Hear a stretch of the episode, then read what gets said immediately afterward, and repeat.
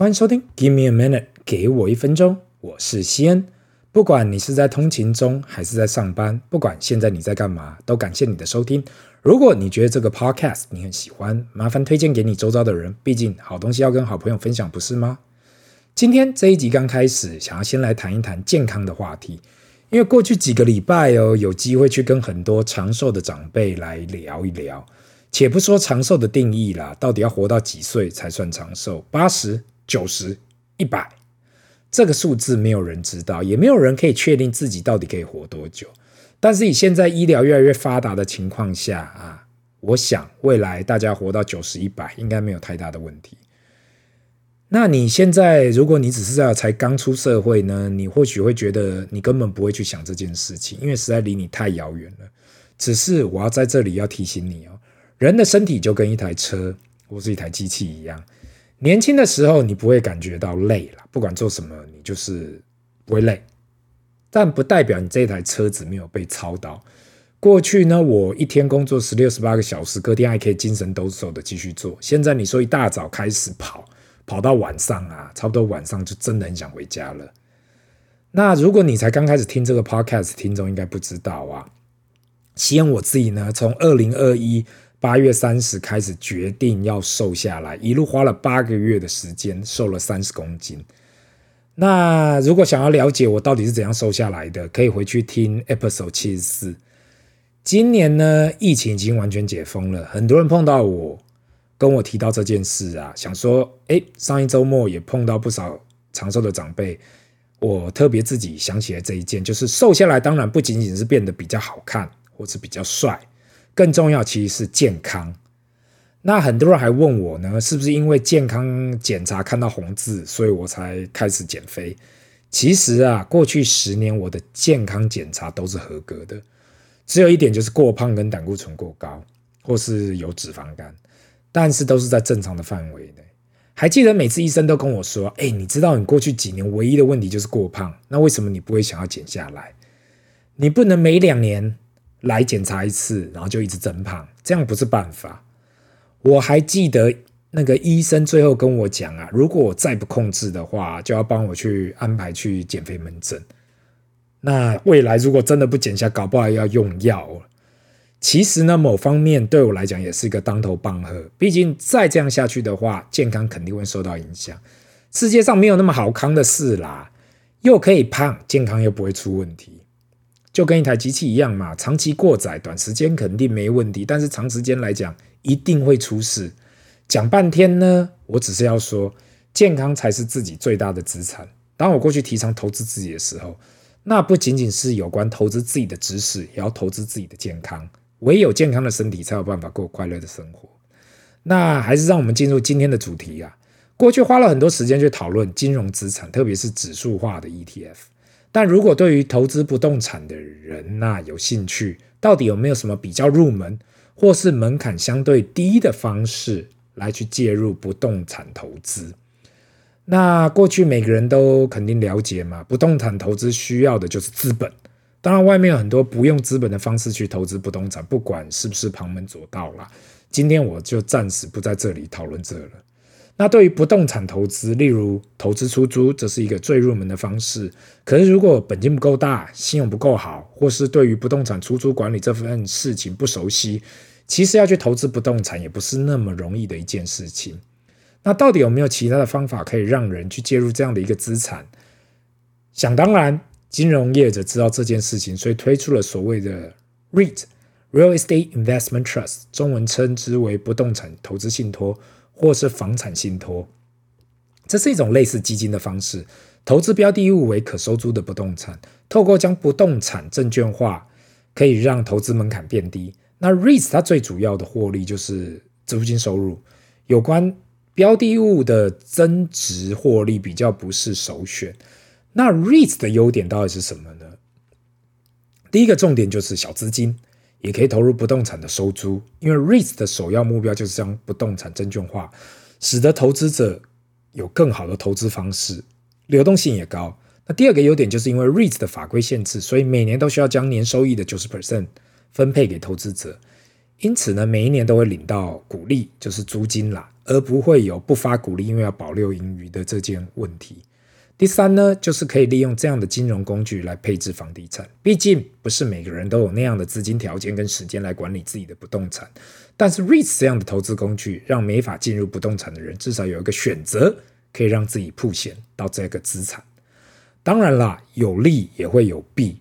我能够想到的就是一，因为单纯只是租金收入，所以 REITs 本身的资本利得空间呐相对的小。很多人投资房地产就是想要享受十到二十年后的资本利得。REITs 没办法提供这样的一个空间。二，另外，毕竟这是一个证券嘛，所以当整体市场不好的时候，其价格波动率是相当的高，并无法跟正常不动产一样有相对小的波动率。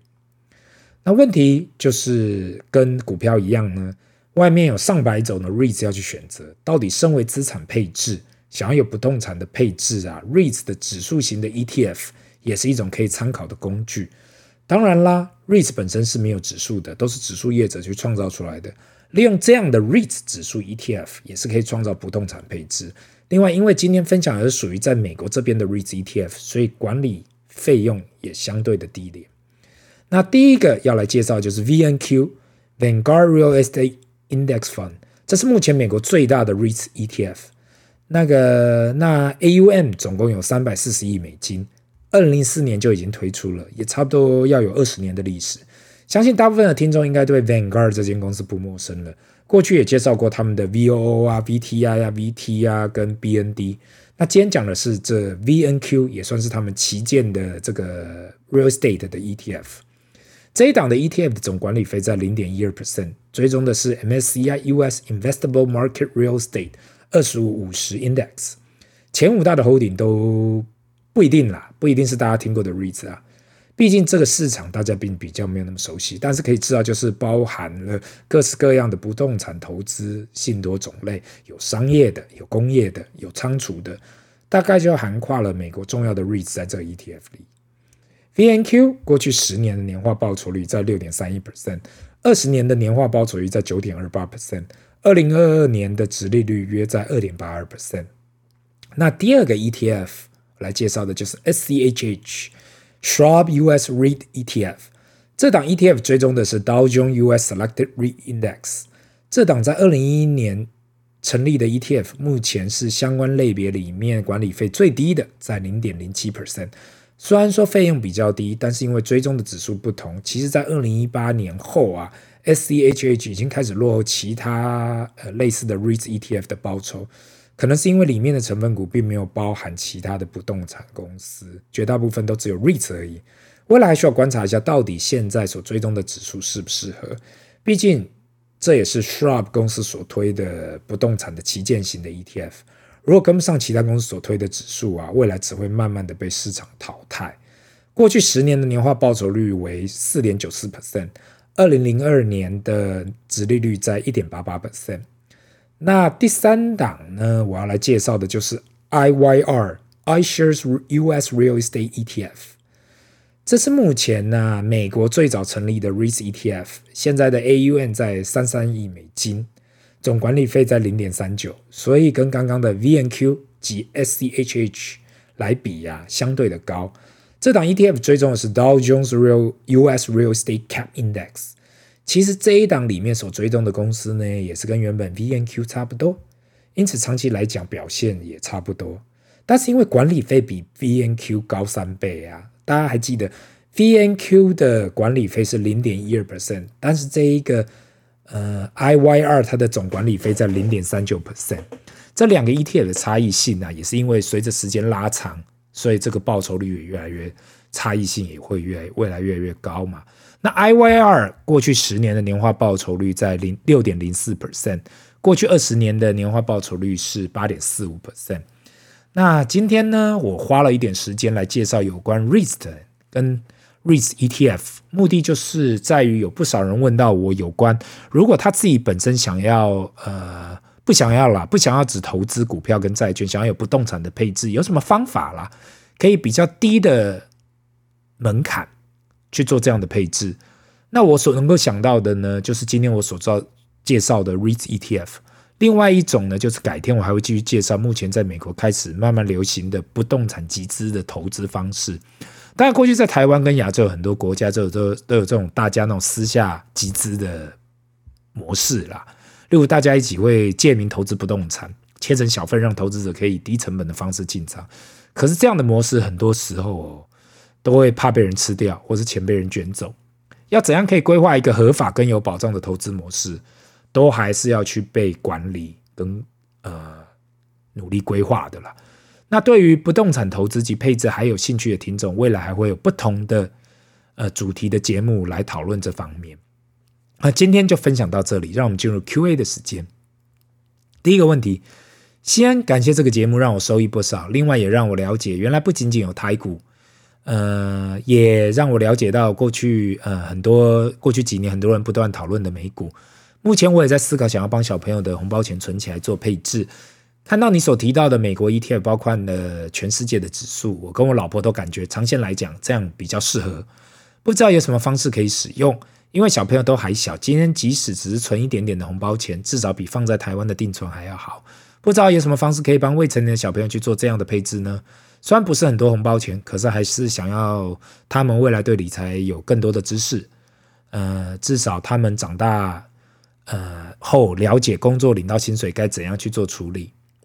那首先呢，我要先谢谢这位听众，这位爸爸所想的其实跟我过去提倡的很一致。很多时候，我们所谓的把红包钱存起来投资啊，其实最主要的还是希望给小朋友一个观念，那就是任何手上收到的钱呢，都应该把它去做相当的投资，不管是投资自己，花钱去上课跟学习，不管是留下来要创业使用，或是拿去做其他的投资，最主要的就是当你拿到钱的时候，要有那个知识。你问到该怎样用小朋友的红包钱去投资？如同我过去曾经介绍过的，目前如果你是在台湾的话，小朋友只能透过副委托来去投资在美国跟世界的 ETF。过去我也提到嘛，我现在是给我们家的小朋友定期定额的去扣那个 S&P 五百跟世界指数的 ETF。我自己觉得这是最适合的方式了。毕竟每一年就是过年的时候拿到红包，那真的要抓到底部是很难的啦。第一点是真的很难的，没有人知道。那不如就花一整年的时间，慢慢的定期定额的放进去。另外，也可以思考用台湾的 ETF 去做配置。只是因为我自己感觉台湾的 ETF 管理费还是相对的高，所以用海外的 ETF 长期来讲，呃，这个差异，这个报酬率差异会越来越大。毕竟小朋友的时间非常的长，所以任何的差异性，只要时间一拉大，就会变得很大。希望呢，这些意见有帮助到你。那这里是 Give me a minute，给我一分钟，我们下次见，拜。